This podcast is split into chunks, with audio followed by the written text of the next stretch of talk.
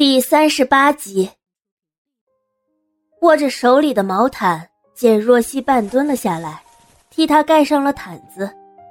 两人的距离不过十几厘米，此刻他更将冷夜晨俊朗的面容看得分明，皮肤白皙，鼻梁高挺，薄唇微抿，轮廓清晰，有淡淡的酒味儿混合着烟草味儿萦绕而来。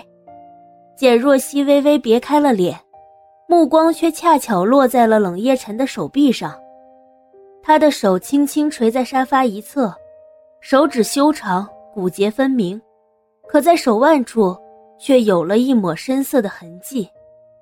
那是一道很深的伤痕，似乎是刀伤，很长，几乎横着贯穿了整个手腕。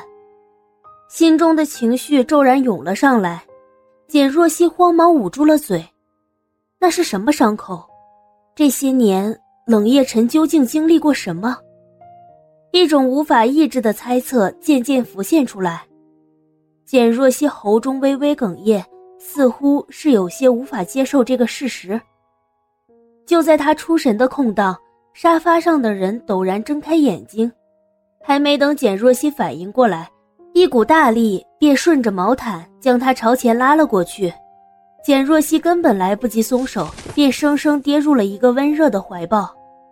他抬起头，怔怔地望着他，衣服和毯子摩擦发出悉悉嗦嗦的声音。你想做什么？冷夜晨鹰隼般的眼睛盯着他的脸，似乎想要将他的心思窥探清楚。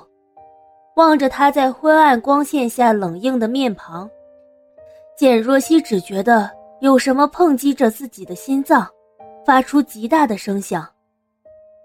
冷夜晨，他的话有些不稳。冷夜晨向来清冷犀利的眼眸中，竟划过一丝迷惑和茫然，但那只不过是片刻。他死死地盯着他的脸，手上一用力，将他牢牢地禁锢住。无法动弹半分。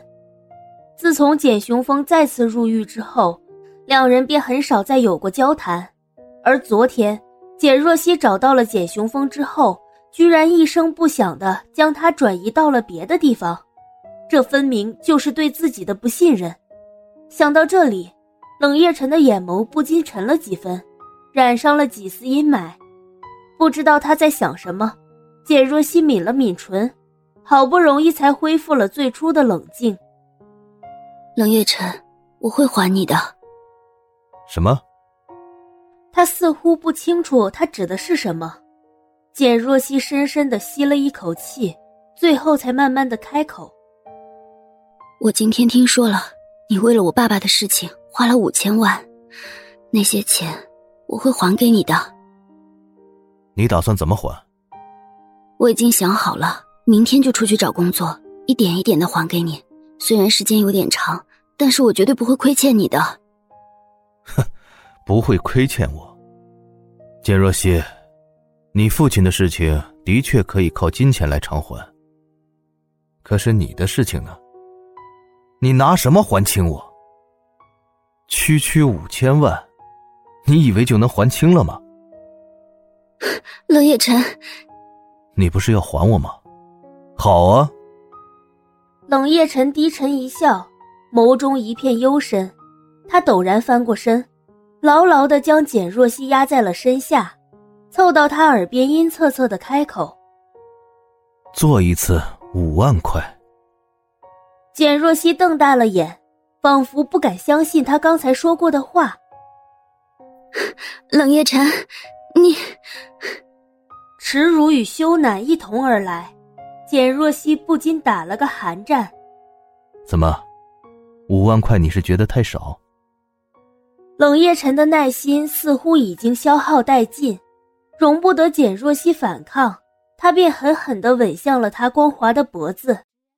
酒精和烟草混合的味道扑鼻而来，简若曦感到有些难受，她下意识的想要挣扎，换来的却是他更为疯狂的掠夺。冷夜晨的唇在简若曦的锁骨和脖颈处游走，一只手顺势滑入了她单薄的衣衫，附上他光滑细嫩的肌肤，简若曦忍不住一阵战栗，她微微喘着气，脑中保持着仅剩的一点理智，伸出手按住了那只不安分的手。简若曦，你怎么敢再出现在我的面前？冷夜晨将头深深埋在他的颈间，唇齿间含糊不清的呢喃着，似是叹息。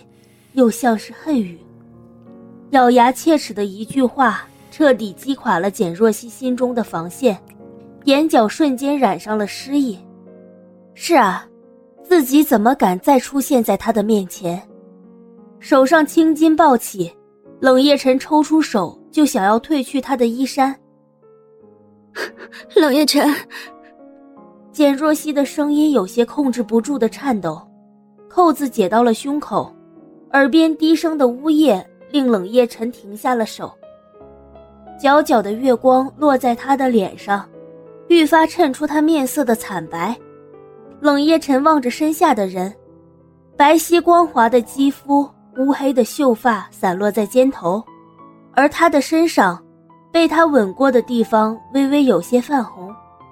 简若曦的双手死死地挡在胸前，眼中早已氤氲着雾气。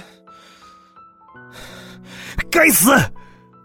冷夜晨一拳砸在旁边凌乱不堪的毯子上，起身离去。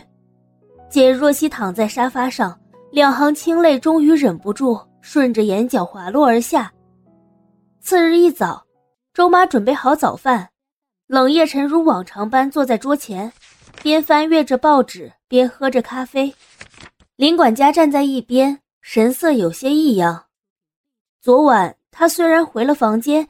但客厅的动静不小，可今日，他偷偷的看了眼对面的两人，两人的脸上都淡定如常。简小姐，昨天的创可贴都贴了一宿了，我来帮你换了吧。小柳莽撞的闯进了厨房，手里拿着医药篮子。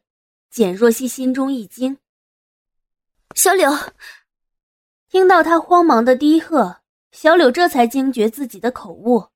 下意识的瞥了眼一边的冷夜晨，讪讪的笑了笑。简若曦在心中叹了口气，这个小柳真不知他是无意的还是故意这么做的。你额头上是怎么回事？杯子搁置在桌上，发出沉闷的声响，似乎是没有料到对面的人会开口。